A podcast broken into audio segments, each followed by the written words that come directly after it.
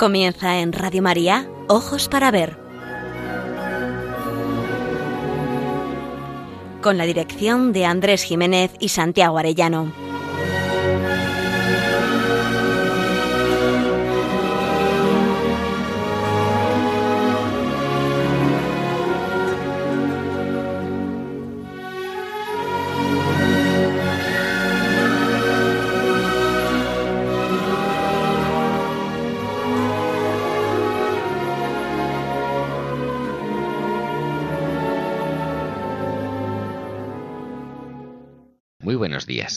Saludamos a todos nuestros oyentes en esta nueva edición de Ojos para Ver que emitimos desde Pamplona para Radio María el primer y tercer martes de cada mes. Es, como saben, un programa realizado por Santiago Arellano y Andrés Jiménez y cuenta con el estupendo control técnico de nuestro querido amigo Miguel Ángel Irigaray. Nos dirigimos a todos ustedes con un deseo principal, aprender a mirar para aprender a vivir.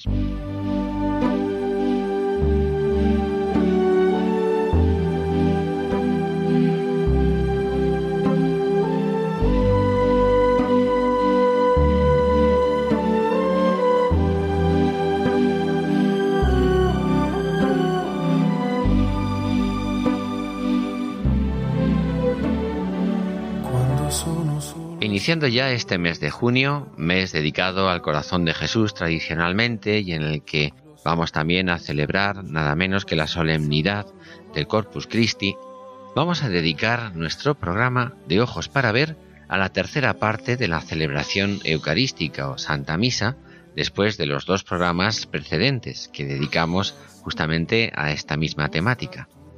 Nos vamos a centrar en el banquete eucarístico o rito de la comunión.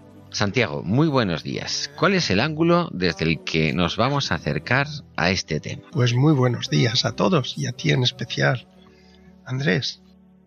Insistimos, una vez más, que no pretendemos acercarnos como expertos en teología, sino como simples fieles que se sobrecogen ante el misterio celebrado y que por la naturaleza de este programa queremos resaltar la asombrosa belleza que contiene. La belleza la encontramos en la palabra, escueta y límpida, como forma precisa del misterio inabarcable. Es la palabra la que nos adentra en el misterio. Por eso, la inmersión gozosa penetra fundamentalmente por el oído, aunque otros signos corporales le acompañen, sean del celebrante o de los fieles que participan las demás artes colaboran a hacer más comprensible el misterio. En esta tercera parte nos acercamos, como en las celebraciones sacrificiales antiguas, al momento en que los fieles somos invitados a participar en la comunión de la víctima pascual sacrificada. Las palabras de Cristo, el que come de este pan vivirá para siempre, centran la tercera parte de la misa el pan y el vino consagrados por el sacerdote se han transustanciado en el cuerpo y la sangre de Cristo, muerto, sí, pero resucitado, vivo para nuestra vida y vivo entre nosotros para crecer en su amor. Si en la primera parte alabamos a Dios con himnos hechos por los hombres y lo escuchamos en las lecturas al leer la palabra revelada del Antiguo o del Nuevo Testamento y proclamamos el credo como expresión de la fe de la Iglesia ratificada por la Asamblea de los Creyentes, si en la segunda, en el sacrificio eucarístico, alabamos a Dios con himnos aprendidos de los ángeles al entonar el Santus, o recuperamos la antigua alianza rota por el pecado mediante el memorial de la muerte y resurrección del Señor, ofrecido incruentamente al Padre en unidad del Espíritu Santo, por Cristo con Él y en Él, y reconocemos todo el honor y toda la gloria, será en la tercera parte cuando Dios mismo se acerca en ágape fraterno como encuentro personal y alimento para cada uno de los participantes, para entrar en nuestra alma y montar un tabernáculo de amor en el interior de cada uno, anciano, joven, niño, hombres y mujeres. El Dios escondido entra en intimidad inaudita con cada uno de nosotros, a pesar de nuestra indignidad ontológica, pero debidamente preparados con las ropas apropiadas al banquete de boda al que hemos sido invitados. Es momento comunitario, es momento de común unión, pero es encuentro personal con el Dios vivo que se ha quedado entre nosotros. Nunca los dioses han estado tan cerca de los hombres, hasta alimentarnos con su cuerpo, alma, sangre y divinidad. Es Dios mismo el que entra en nuestra casa sin ningún merecimiento, sin ser dignos de tal prodigio, y nada menos que para darnos su vida inmortal.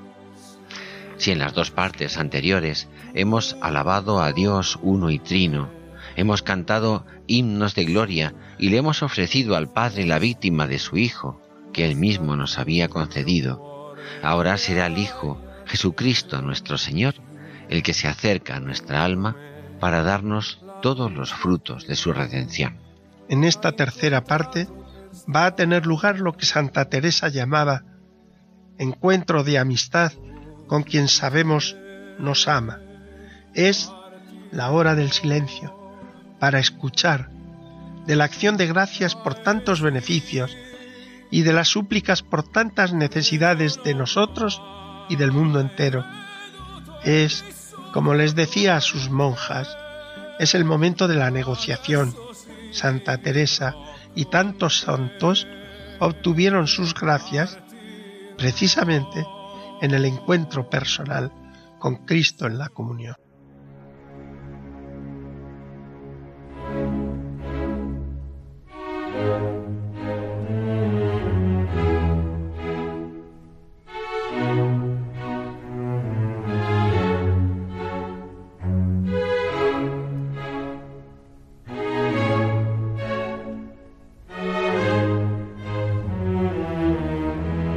Ojos para ver, el don de la belleza.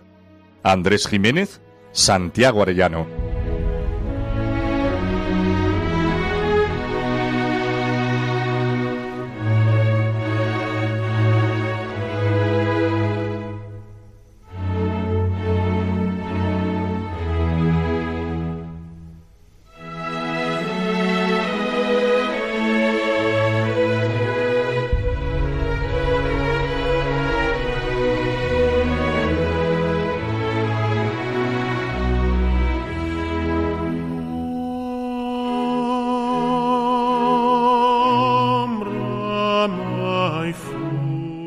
Belleza no se encuentra solo en las palabras, gestos y signos que en el altar se van manifestando. En la Santa Misa es un motivo de asombro la organización y sucesión de cada elemento en el conjunto total o en cada una de las partes, lo que se suele llamar la estructura del texto, el valor que adquiere cada elemento si tienes en cuenta el lugar que ocupa dentro de la totalidad de los que conforman la parte el ara del altar se ha configurado en la mesa del banquete.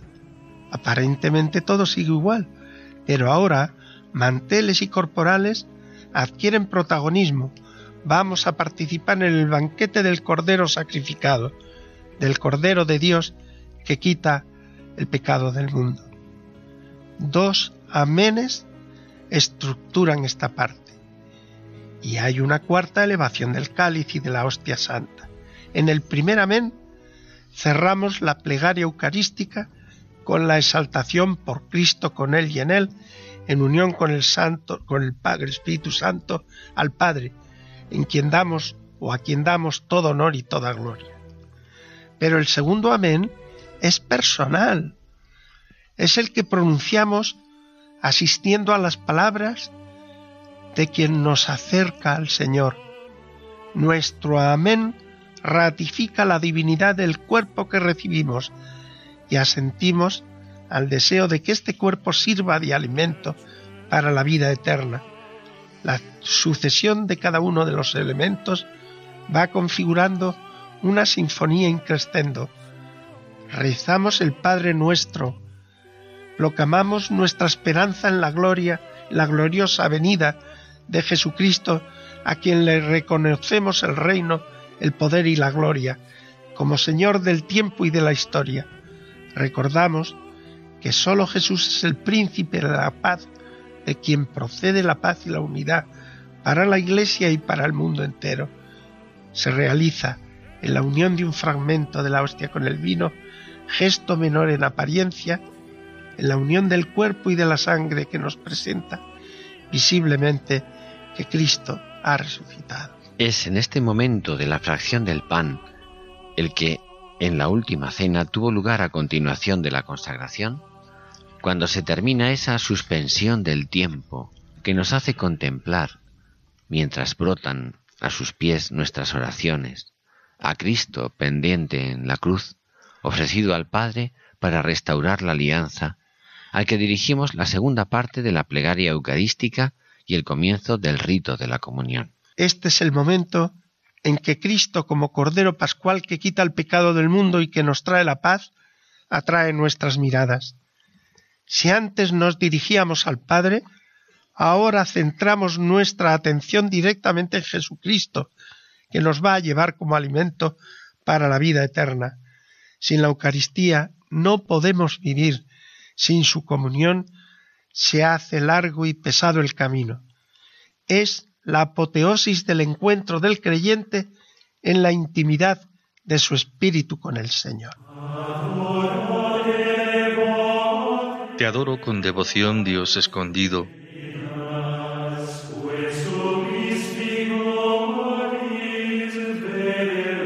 oculto verdaderamente bajo estas apariencias.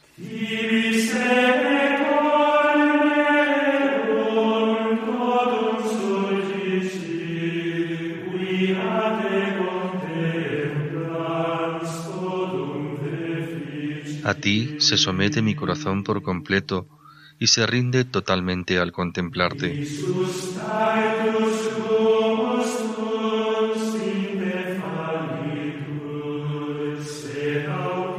Al juzgar de ti se equivocan la vista, el tacto, el gusto, pero basta el oído para creer con firmeza.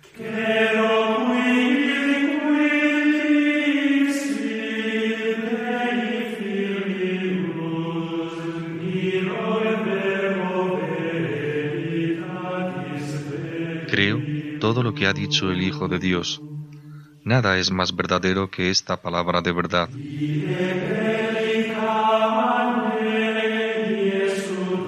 Señor Jesús, pelícano bueno.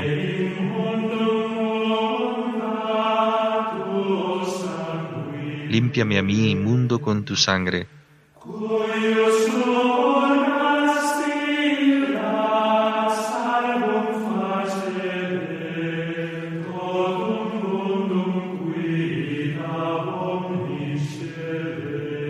Que una sola gota puede liberar de todos los crímenes al mundo entero.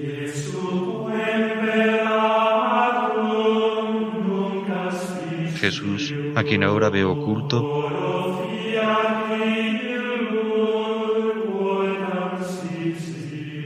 te ruego que se cumpla lo que tanto ansío.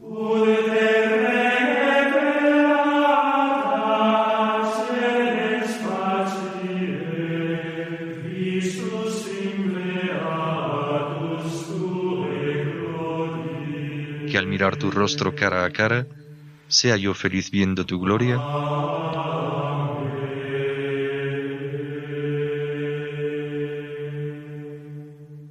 Amén. Tomar conciencia de la maravilla de este misterio nos hace agradecidos. Sin este encuentro es muy difícil la fidelidad. Sin esta experiencia de Dios, sin este encuentro con el Dios personal que nos ama, se reduce la celebración a un rito sociológico de costumbres sin alma, vacío y rutinario. Abandonarnos en la intimidad, a solas nada menos que con Dios, en Jesucristo, y en Él con el Dios Trinidad, hace del vivir un gozo, aun en las adversidades e inclemencias de la vida, porque todo adquiere su verdadero sentido. La oración última de comunión refuerza el don recibido y suplica a Dios su eficacia sobrenatural en nosotros.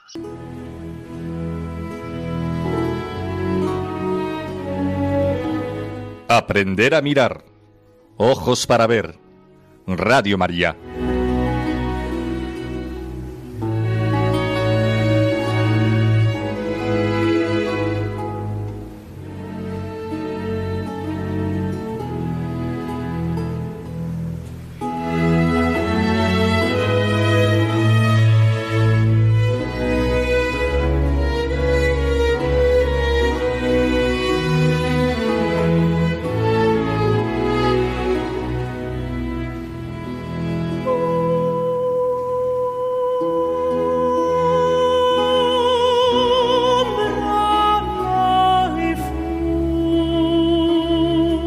Celebración eucarística nos ofrece constantes ocasiones de aprender a mirar para aprender a vivir.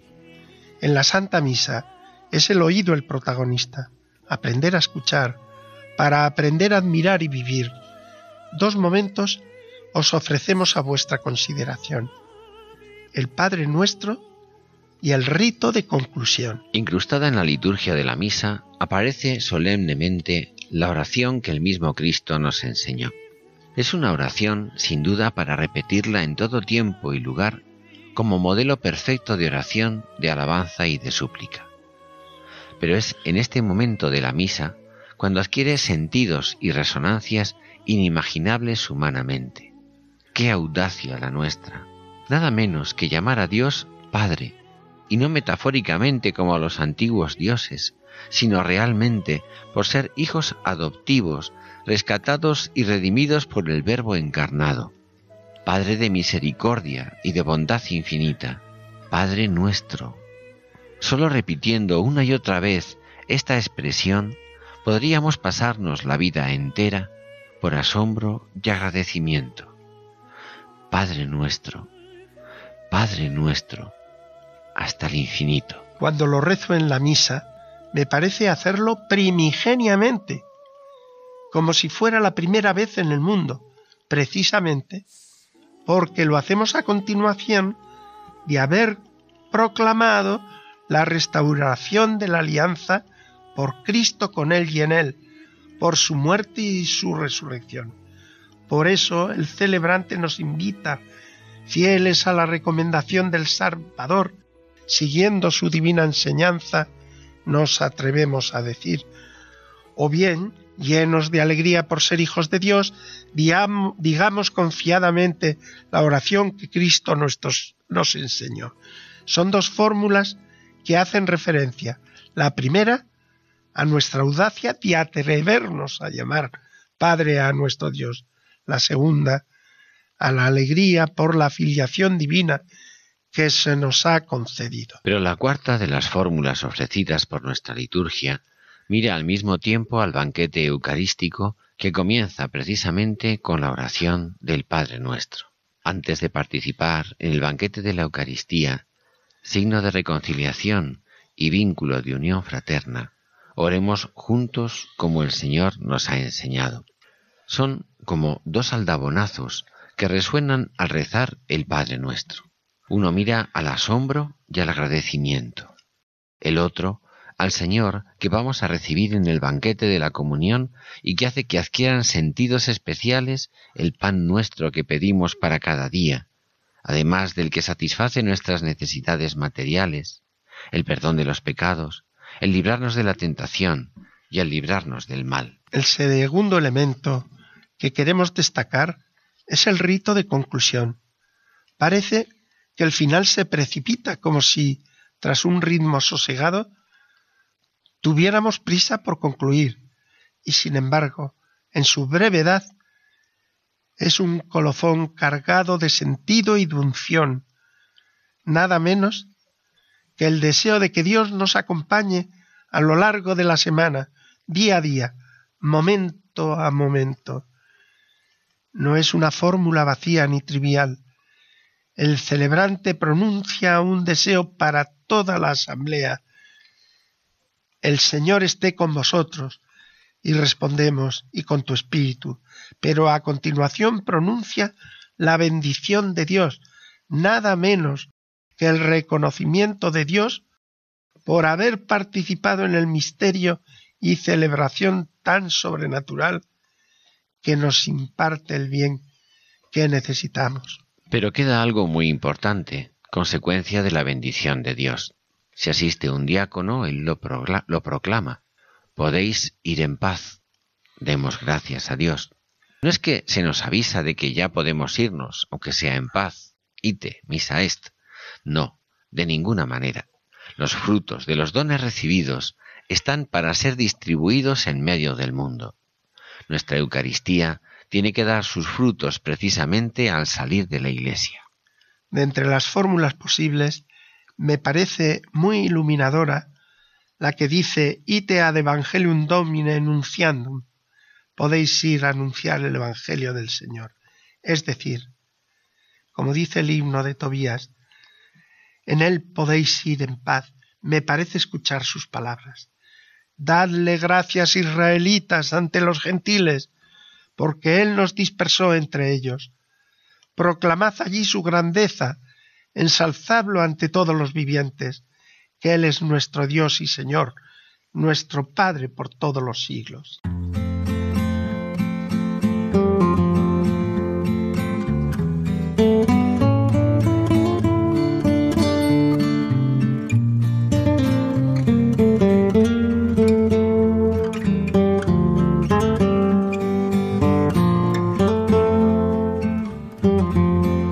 Ojos para ver, momento para la pintura.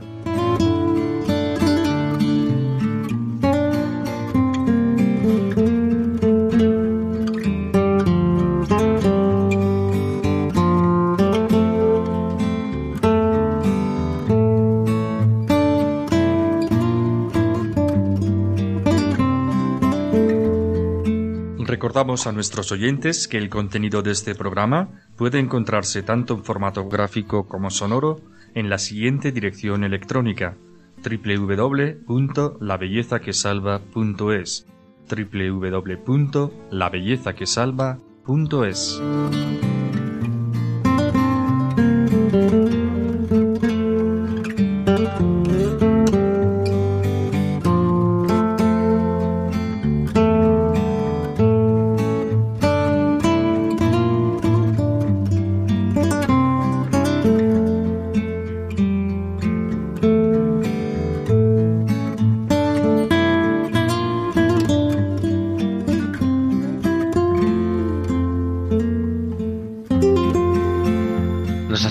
a una de las obras más representativas del Renacimiento español, la Última Cena del pintor Juan de Juanes, de hacia 1562.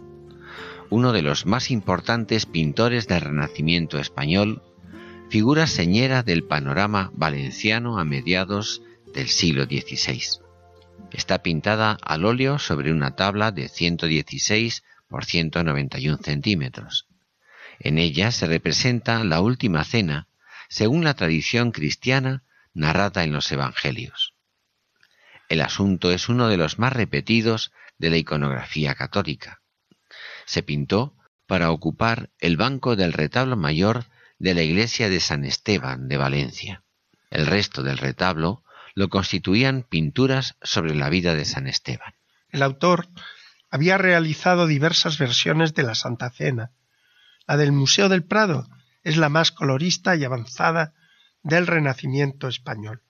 Por una parte, se ve en ella claramente la influencia de Leonardo, en el vigoroso colorido, en la perspectiva centrada en la figura de Cristo, en torno al que se encuentran los apóstoles y prolongada hacia el fondo por ese ventanal que nos permite contemplar el paisaje, aunque con menor evidencia por no resaltar la configuración rectangular de la sala. De Leonardo es el dinamismo de cada uno de los apóstoles, la contorsión de sus figuras y la expresividad de sus rostros, y además, y ademanes, que reflejan la vivencia espiritual del sublime prodigio al que están asistiendo, además de la fuerza dramática que contiene. Sin embargo, el asunto elegido de la cena es completamente diferente. Leonardo pinta el momento en que Cristo les anuncia la traición. De ahí esos gestos inquietos y hasta convulsos. Juan de Juanes elige el momento de la consagración en el que todos los apóstoles atestiguan sobrecogidos la transformación del pan en el cuerpo del Señor. Solo Judas, colocado en el extremo derecho de la mesa, de espaldas a los espectadores, muestra su inquietud y su desazón, bien sujeta a la bolsa y en actitud de huir de la escena. Son conmovedoras las miradas de cada uno de los apóstoles y el gesto piadoso de sus manos. Un detalle más diferencia las dos obras. Juan de Juanes coloca a los pies de la larga mesa la jarra y la jofaina con que Cristo había lavado poco antes los pies que aparecen descalzos debajo de la mesa. La purificación ritual judía y espiritual cristiana. En Juan de Juanes predomina la mirada católica fiel al depósito de la fe, frente a una evocación arqueológica de la última cena del Señor, actualiza el momento en que pinta, poniendo en las manos de Cristo no el panácimo que empleó Jesús, sino la forma de la hostia blanca y redonda por la que la Iglesia optó. El cáliz representado ofrece una curiosidad entrañable para los valencianos. La imagen presente ha sido identificada con el cáliz de la Catedral de Valencia conservado actualmente en el Museo Catedralicio Diocesano de Valencia, considerado el Santo Grial, es decir, el cáliz que utilizó el Señor. Este fue donado por Alfonso V de Aragón a la Catedral Valenciana. Uno percibe que el cuadro nos mueve a conmovernos y adorar. La figura serena de Cristo en nada presagia los terribles tormentos que poco después iban a tener lugar. Parece que pronuncia el haced esto en memoria mía, y que recuerda más nuestra conmemoración incruenta que la que iba a atormentar física y psicológicamente a Cristo en los sufrimientos de su pasión o en la agonía del huerto de los olivos. Como si el pintor quisiera mostrarnos que en la celebración de la Eucaristía en la figura no dramática del sacerdote está en verdad Jesucristo, que nos invita a participar en la mesa del sacramento de su cuerpo y de su sangre. Las manos y la mirada de cada apóstol son signos externos de sus gozos interiores. Son un ejemplo de piedad, de santo estupor.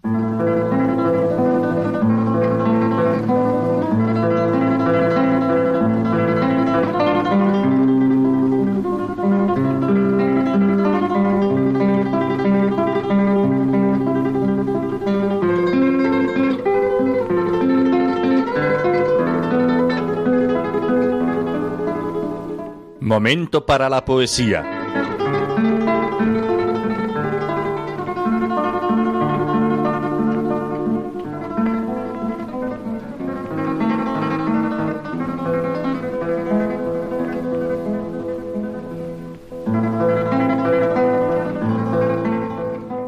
En este momento dedicado a la poesía, vamos a dedicar una serie de poemas sencillos, todos ellos en alabanza al Santísimo Sacramento.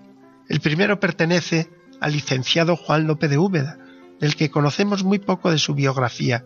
Nació en Toledo y transcurrió su vida en Alcalá de Henares, donde había fundado el Colegio Seminario de Niños de la Doctrina Cristiana, en donde fue maestro. Destaca en la historia de la literatura española principalmente como compilador de dos volúmenes de poesía religiosa, el Cancionero General de la Doctrina Cristiana, publicado en 1579, y el, Vergel de Flores Divinas, publicado en 1582. Fue autor de obras teatrales, como la comedia de San Alejo, incluida dentro de la producción teatral con fines escolares, como afirmó en su estudio clásico Justo García Soriano. En la Cena del Cordero, el poeta evoca la institución de la Eucaristía en la Última Cena. resalta el paso dado por Jesucristo al transformar la figura pan y vino en la realidad de Cristo, cuerpo, sangre, alma y divinidad, y todo por un motivo, como está de amor llegado. Estamos ante un romance narrativo de factura muy sencilla. Las rimas del participio lo delatan. En la segunda parte aparece el predominio de una emoción que se refleja en las exclamaciones y en los juegos conceptistas que mediante antítesis y contrastes resaltan el prodigio acontecido. Dios es el manjar y en contra de lo establecido en todas las normas de costesía, es el hombre el invitado. El bocado a la manzana de los primeros padres se remedia con el bocado eucarístico en el que la muerte se hace vida y el veneno encuentra en Cristo su antídoto tríaca. La humanidad tiene motivos para exultar de alegría y de asombro, pues recibimos a un Dios que no cabe en el cielo y sin embargo se acomoda con holgura en nuestra alma. En la cena del Cordero, habiendo ya cenado, acabada la figura, comenzó lo figurado por mostrar Dios a los suyos cómo está de amor llagado. Todas las mercedes juntas en una las ha cifrado. Pan y vino material en sus manos ha tomado, y en lugar de pan y vino, cuerpo y sangre les ha dado. Oh, qué infinita distancia y qué amor tan extremado es manjar Dios y convida y el hombre es convidado. Si un bocado nos dio muerte, la vida se da en bocado. Si el pecado dio el veneno, la triaca Dios la ha dado. Y haga fiesta al cielo y la tierra y alégrese lo criado, pues Dios, no cabiendo en ello, en mi alma se ha encerrado.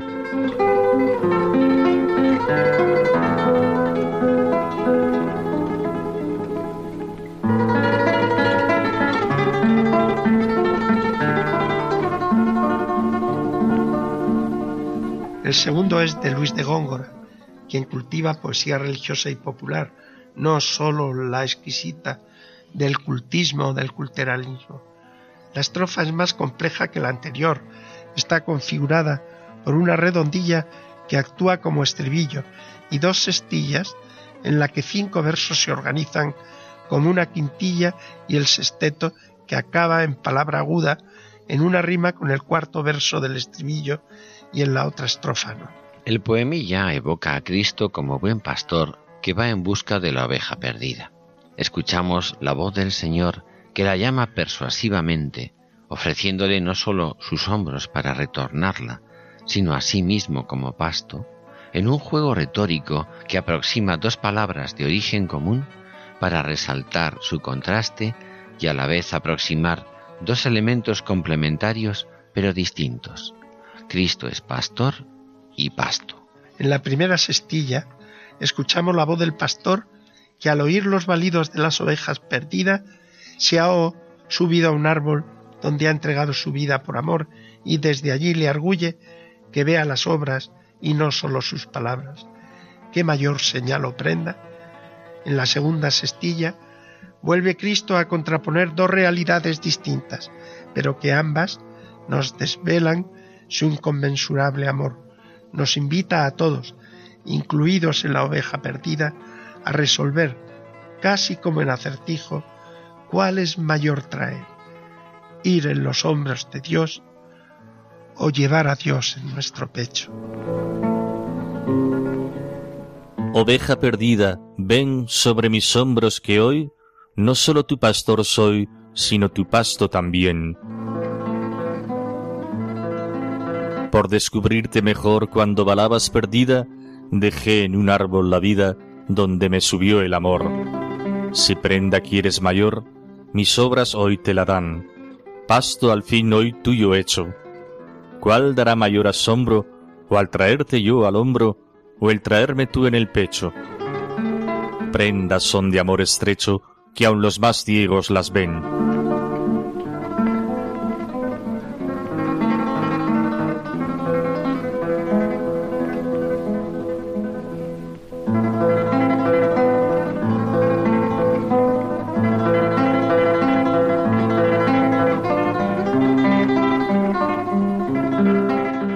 Tercer poema pertenece a otro de los escritores de gran prestigio por su lucidez y fuerza para concentrar la verdad en la brevedad. Bartolomé de Argensola, coetáneo de Lope, Góngora, Cervantes. Su nombre va asociado al de su hermano Lupercio, sacerdote también y ambos de extraordinaria cultura. Se trata nuevamente de un canto al Santísimo Sacramento en redondillas. El poeta se dirige al entendimiento y como en las alegorías de un auto sacramental, le ordena que ponga el fundamento en la fe, virtud que permite disfrutar del manjar, poner solidez a los afanes de la vida. Solo se exige callar para entrar en el misterio y comer para saborear. Pero esto no sirve de nada si falta el amor. Solo el amor corresponde al amor. Deteneos, entendimiento, que si no os pensáis fundar en la fe de este manjar, os faltará el fundamento. La fe solo es la que sabe cómo este manjar encierra al que ni en toda la tierra ni en todos los cielos cabe. Y así ni torres de viento podréis sin ella fundar, porque aun para comenzar os faltará el fundamento. Si logrado queréis ver el amor de vuestra empresa, no hagáis llegado a la mesa, sino callar y comer. Callar porque es sacramento y comer porque es manjar.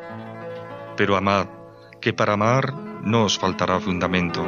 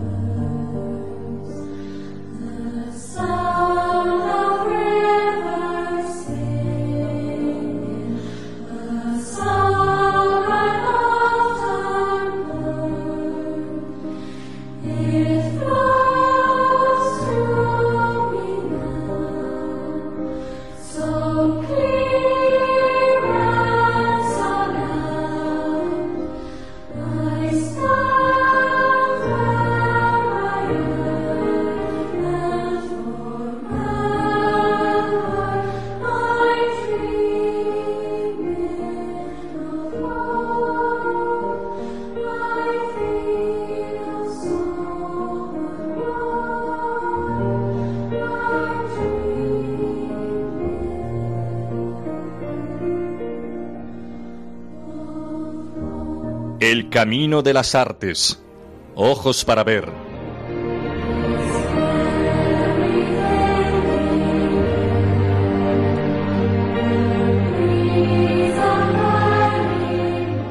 Gabriel Axel dirige la adaptación de un relato de Karen Blixen, El festín de Babette, con la que obtuvo el Oscar a la mejor película extranjera en 1987. El cuento original es transformado por el guion de Axel que agranda su horizonte y consigue con el festín de Babette una película maravillosa sobre cómo una sociedad de ambiente gélido e individualista, donde cada cual va a lo suyo y mira con desconfianza a los demás, puede ser transformada por una sola persona con capacidad de querer. Trata la historia de una pequeña comunidad de protestantes luteranos en la Dinamarca del siglo XIX, al noroeste del país. Dos hermanas solteras, Filipa y Martina, hijas del pastor que dirigía esta comunidad, se quedan tras la muerte del padre al servicio de los fieles, cuidando de ellos y de su fe y renunciando con ello a cualquier posibilidad de, de disfrute de su propia felicidad. Un día irrumpe en sus vidas Babette, una francesa huida de la revolución, con una carta de recomendación de Achille Papin, un cantante de ópera que se había enamorado en su juventud de Filipa. Babette les pide que la acojan como sirvienta en su casa para protegerla. Las hermanas aceptan con reticencias. Van pasando los años y un día Babette gana jugando a la lotería. Decide entonces elaborar un banquete en agradecimiento por todos los años de protección. Esta propuesta irrumpe amenazadora en la devota comunidad, la cual no ve con buenos ojos ningún tipo de disfrute o placer de los sentidos. Pero ese día, Babette les ayuda a comenzar a romper moldes con su buen hacer, su generosidad y su amor a la vida. Será en la noche de la cena en donde se produce la transformación profunda de los personajes que llenos de miedo ante la propuesta van intentando resistirse al disfrute del festín con que les ha obsequiado Babette e intentan negarse a mostrar ninguna complacencia. Deben ensalzar los magníficos platos que la mujer les prepara con amor y exquisitez, porque si lo hacen, su mundo rígido corre peligro. Babette se sirve de su arte culinario para provocar en ellos un gran cambio sin apenas pretenderlo, estimulando el goce de los sentidos, convertido a la vez en obra de arte y en gesto de amor y gratitud, los personajes se dejan llevar por la dicha del momento. Lentamente se van deshaciendo las hostilidades y rencores que antes les separaban. Al final de la cena comienza el momento del encuentro, de la disolución de lo reprimido, y bajo la luz de la luna y el aire frío de la noche estrellada del cielo, todos danzan y cantan con una alegría modesta y conmovedora. Se diría que Dios está contento y deja que sus hijos se encuentren desde la humildad agradecida. La misericordia, la justicia y la paz se encuentran. La sorpresa de las hermanas será mayúscula cuando se enteran de que Babet ha gastado todo su dinero en agasajar a los comensales. Le basta saber que Dios conoce que ella ha dado lo mejor de sí misma y ha conseguido ablandar el mal en los rígidos corazones de los miembros de la pequeña comunidad, haciéndoles incorporarse el milagro de la gratuidad y de la gratitud. La gracia no es enemiga de la naturaleza, y esto es así porque en la creación permanece una semilla de bien que la libertad, el amor y el arte pueden disponer para la acción de Dios. Se puede apreciar finalmente en esta película una metáfora de la Eucaristía, el verdadero festín, el gran derroche de generosidad que nos transforma y hermana. La Eucaristía es la mesa que nos hermana, el hogar familiar en torno al que todos y cada uno encuentran calor y se sienten queridos. En la Eucaristía, ese gran festín en que la comida es el mismo Jesucristo, que se entrega en un exceso de generosidad surge y crece la concordia y el hermanamiento entre los hombres. Escuchamos ahora un fragmento de la escena final. Babette confiesa a Martina y Filipa que lo ha dado todo en esa cena, y al final que su modo de servir al Señor y a los demás es dar lo mejor de sí misma. Seguramente en el cielo también los ángeles estarán contentos. Ha sido una cena estupenda. Todos piensan lo mismo. Ha sido una cena muy buena. Una vez fui una gran chef. En el café anglais. Todos recordaremos siempre esta noche cuando hayas vuelto a París. Pero si yo no voy a volver a París.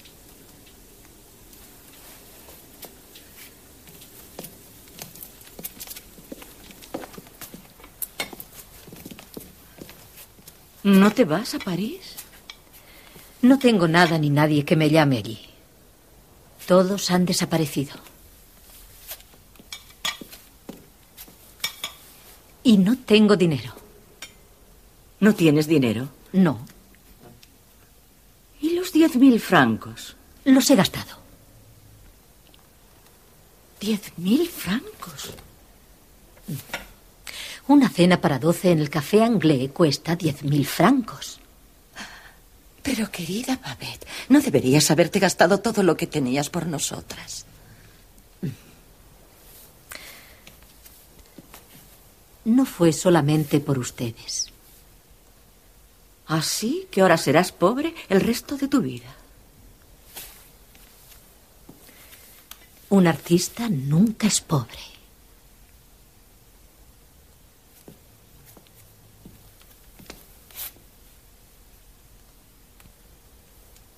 Esta era la clase de cena que hacías para los clientes del Café Anglais.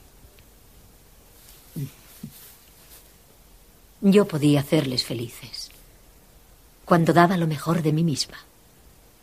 Papá lo sabía. Aquiles, papá. Sí. Él decía, por todo el mundo resuena el grito del corazón del artista. Permíteme hacer todo aquello de lo que soy capaz. Pero esto no es el fin de todo, Babette. Estoy segura de que no es el fin. En el paraíso, tú serás la gran artista que Dios tenía pensado que fueras.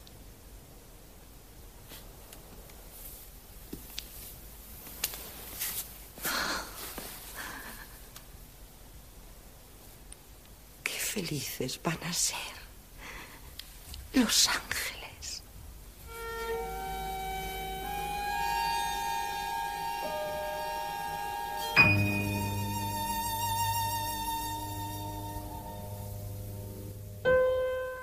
Película reposada, sencilla y profunda a la vez. Homenaje espléndido a la belleza, a la creación artística y a la genuina espiritualidad católica.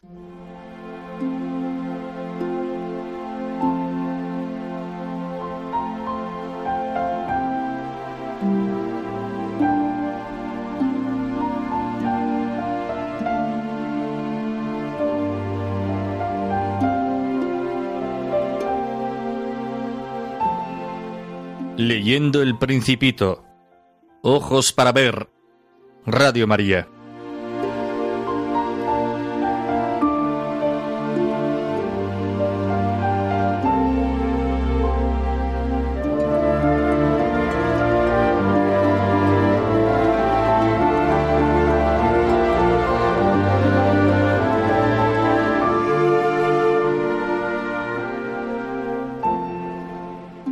Capítulo 10 del Principito nos muestra la figura curiosa de un rey que habita en un pequeño y solitario planeta, el planeta 325.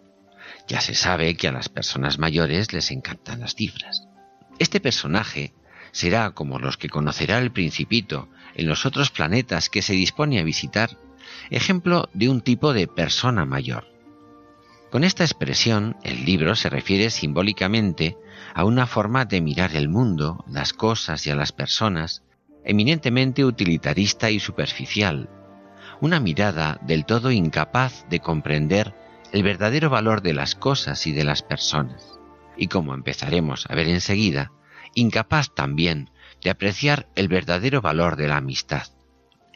Para la persona mayor, para el utilitarista, todo, incluidas las personas, se divide en dos simples tipos, lo que me es útil y lo que no. Y a estas personas mayores es a las que precisamente se dirige el principito, llamando a la puerta de sus vidas, asomándose a sus planetas con el propósito de encontrar un amigo.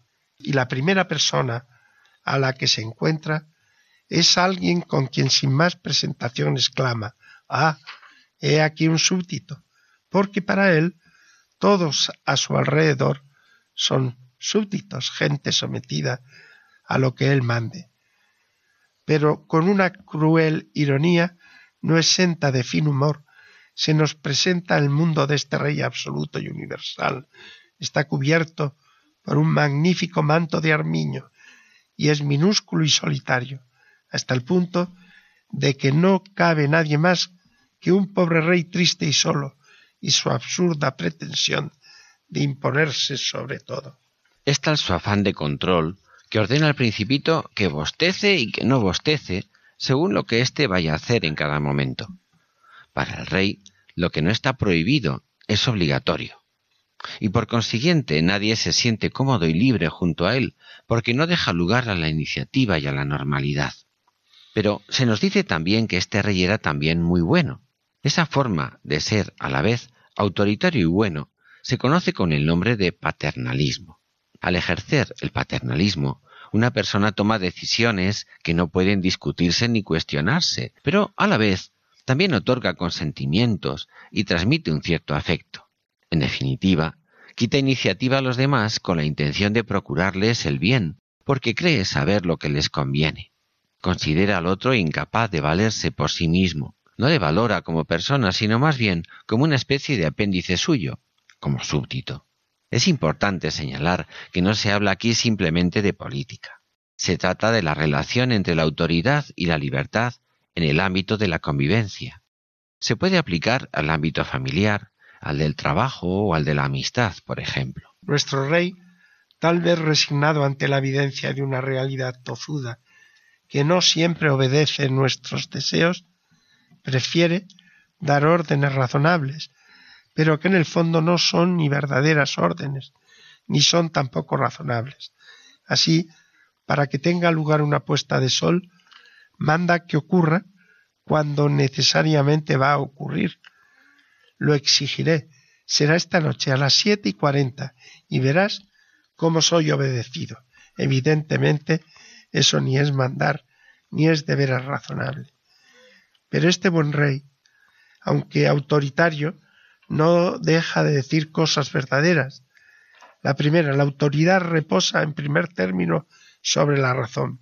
Pero claro, la verdadera autoridad no se da cuando no se aplica a quien se la ha quitado la libertad. Esto es poder, control, imposición.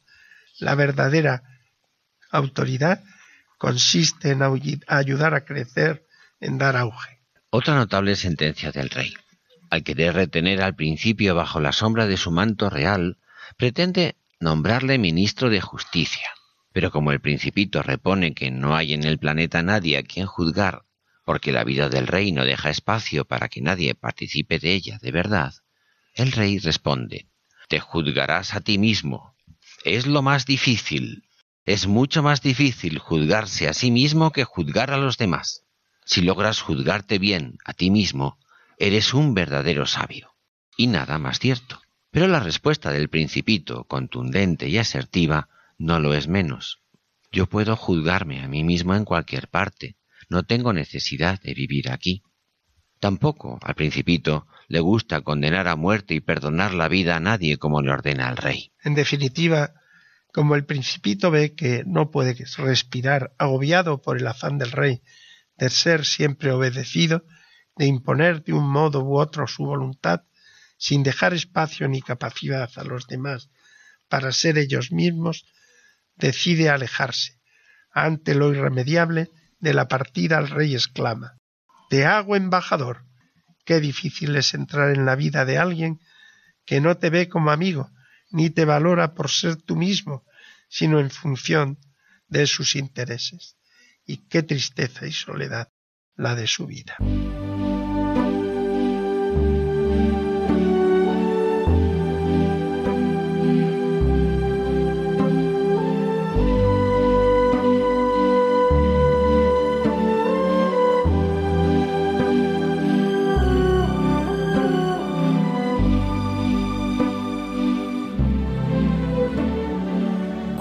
Y nos despedimos ya de nuestros oyentes. Esperamos que el programa haya sido de su agrado y les recordamos que el contenido del mismo, tanto en su formato gráfico como sonoro, puede encontrarse en la dirección electrónica www.labellezaquesalva.es. Así que muy buenas tardes a todos y que tengan un hermoso día.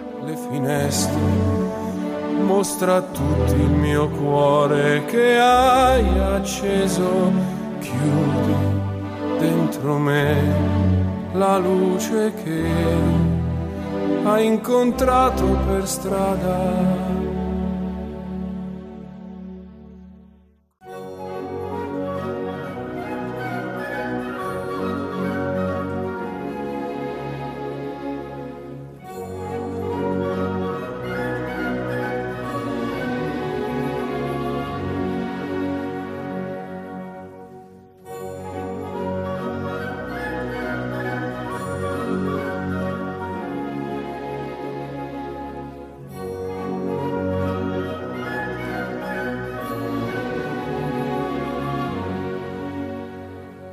Finaliza en Radio María Ojos para Ver.